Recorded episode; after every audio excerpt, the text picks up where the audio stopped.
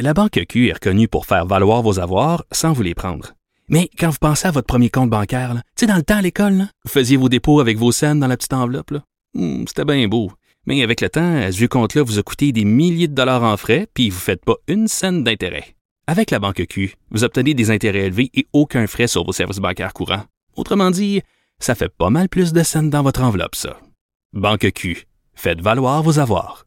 Visitez banqueq.ca pour en savoir plus.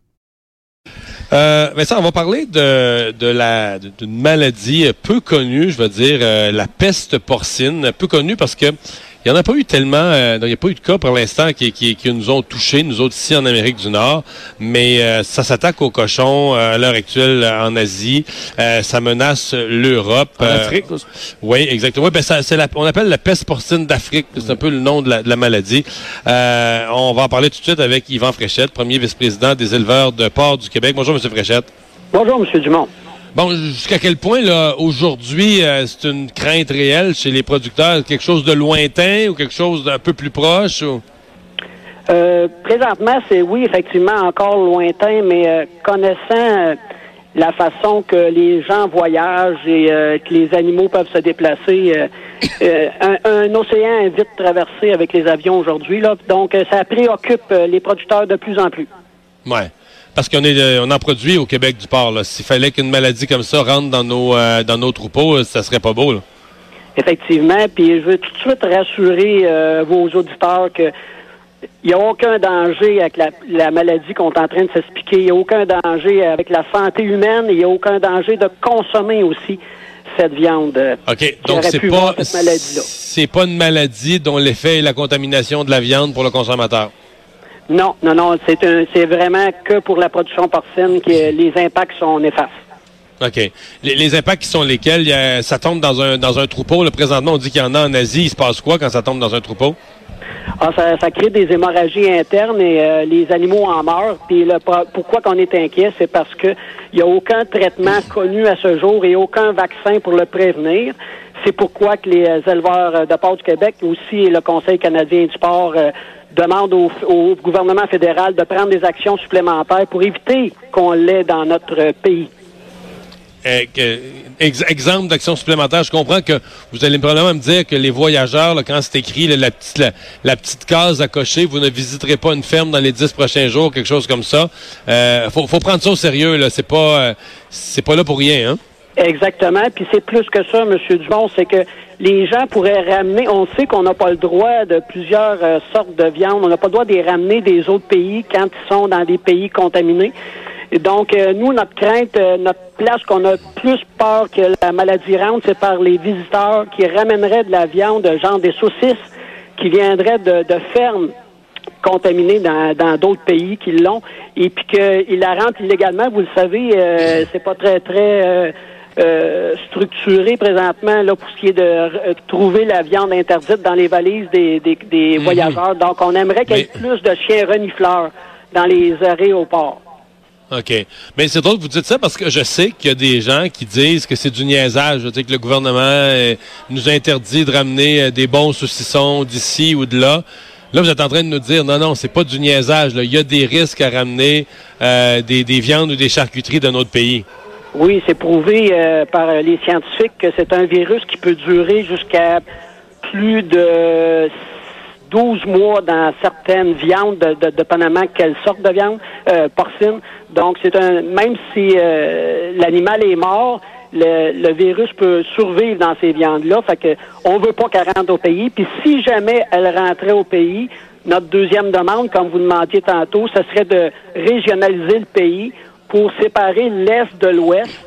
En, en, en, en, ayant la traçabilité dans la production porcine, on pourrait facilement, euh, entre la frontière entre euh, l'Ontario et le Manitoba, couper le pays en deux et quand même euh, pouvoir exporter, parce que c'est une maladie, quand on l'a, on ne peut plus exporter notre viande. Wow.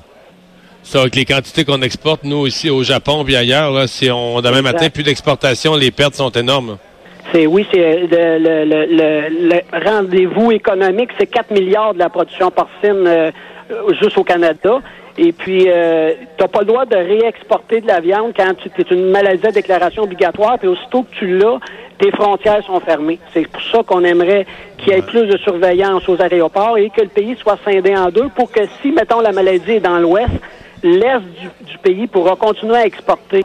C'est ça qu'on aimerait qu'il se passe. Si vous dites qu'il n'y a aucun médicament, là, puis ça va être ma dernière question, mais si vous dites qu'il n'y a aucun médicament, est-ce que ça veut dire que, comme dans d'autres épidémies du genre qu'on a vu dans le passé, que de la minute qu'on voit un individu, un par exemple, qui serait atteint, on rentre dans les abattages massifs de, tous les individus qui ont pu être en contact. Donc, c'est des, des abattages massifs de troupeaux. Est-ce que c'est ça qui se produit dans les autres pays qui sont pris avec ça?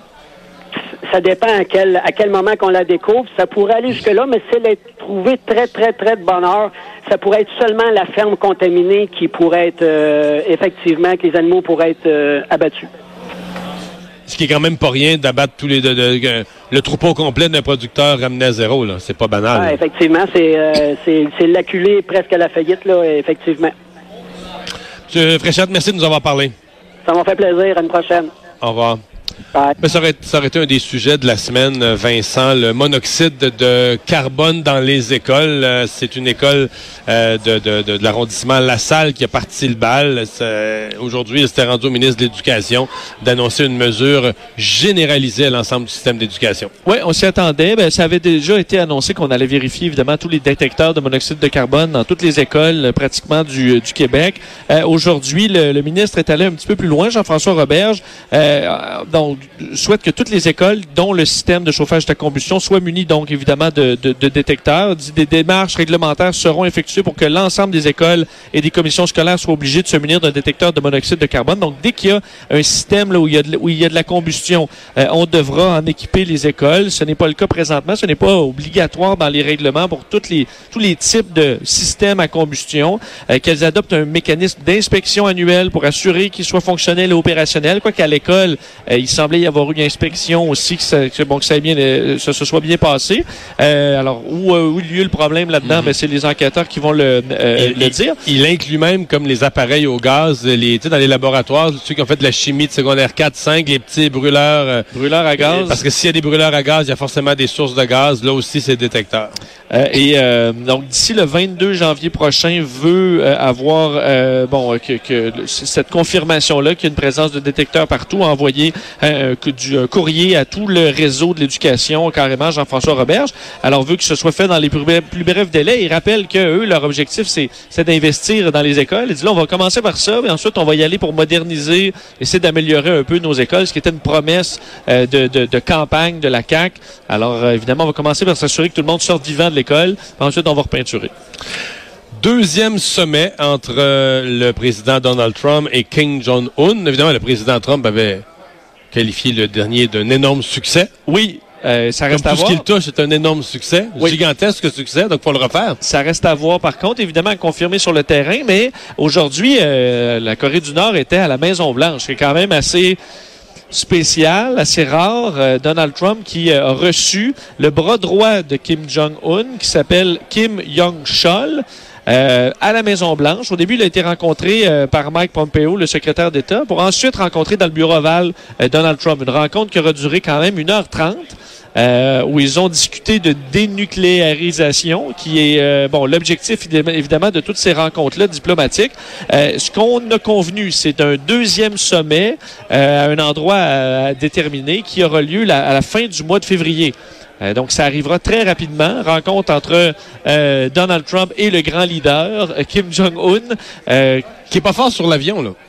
non, mais il est pas fort sur sortir de chez lui non plus. Là. Non. il s'était promené, on le sait, là, en Chine. Il est allé avec son espèce de train blindé de, de, de leader. Et euh, alors, effectivement, c'est peut-être pas un fan de, de, de l'avion. Euh, c'est la deuxième. Par contre, euh, au dernier sommet à Singapour, tu sais, la veille, on avait des images de lui. Il avait adoré ça. Il avait marché dans la ville. Il avait trouvé ça beau, les parcs, et tout ça. Il était tout énervé. Il avait jamais rien vu. Là, en dehors de. Ouais, avec l'espèce de. il se promenait en limousine avec les de 14 gardes du corps qui courent à côté à l'infini. Là, c'est toujours un peu malaisant. Toujours malaisant un peu la, la, Corée du Nord. Et là, on s'en souvient, il y a eu l'homme en question qui est venu aujourd'hui, le Kim Jong-chol, était déjà supposé venir une fois. On avait annulé tout ça parce que les, relations s'étaient envenimées. C'est toujours euh, avec Donald Trump, c'est comme ça. Des fois, on vient comme larron en foire. Puis après ça, le, le, le, trouble est pogné. Alors, est-ce que ça, on va se rendre à la fin février, que tout va bien se passer? Ça reste à voir. On sait que Donald Trump s'en est beaucoup vanté de cette première rencontre. On attend encore les résultats sur le terrain. Alors, est-ce que la deuxième rencontre permettra des changements réels? Ben, on saura ça à la fin février. Et finalement, ben, on peut pas parler aujourd'hui d'actualité sans parler de la météo des prochains jours. Et il faut se prêter. Demain matin, là, je pense pour ceux qui ont la chance de rester à la maison euh, avec une petite couverture. Donc, l'écart de température entre euh, le lit et, et, le dehors. Le dehors va être rough. Ça va être dans certains cas près de 80 ou même plus de 80 degrés euh, parce qu'on annonce des froids euh, sibériens à certains endroits jusqu'à moins 50 dans certains coins du Québec demain matin avec le facteur vent. Euh, Québec à peu près moins 38, Montréal moins 34 demain matin et dans la, et dans la nuit.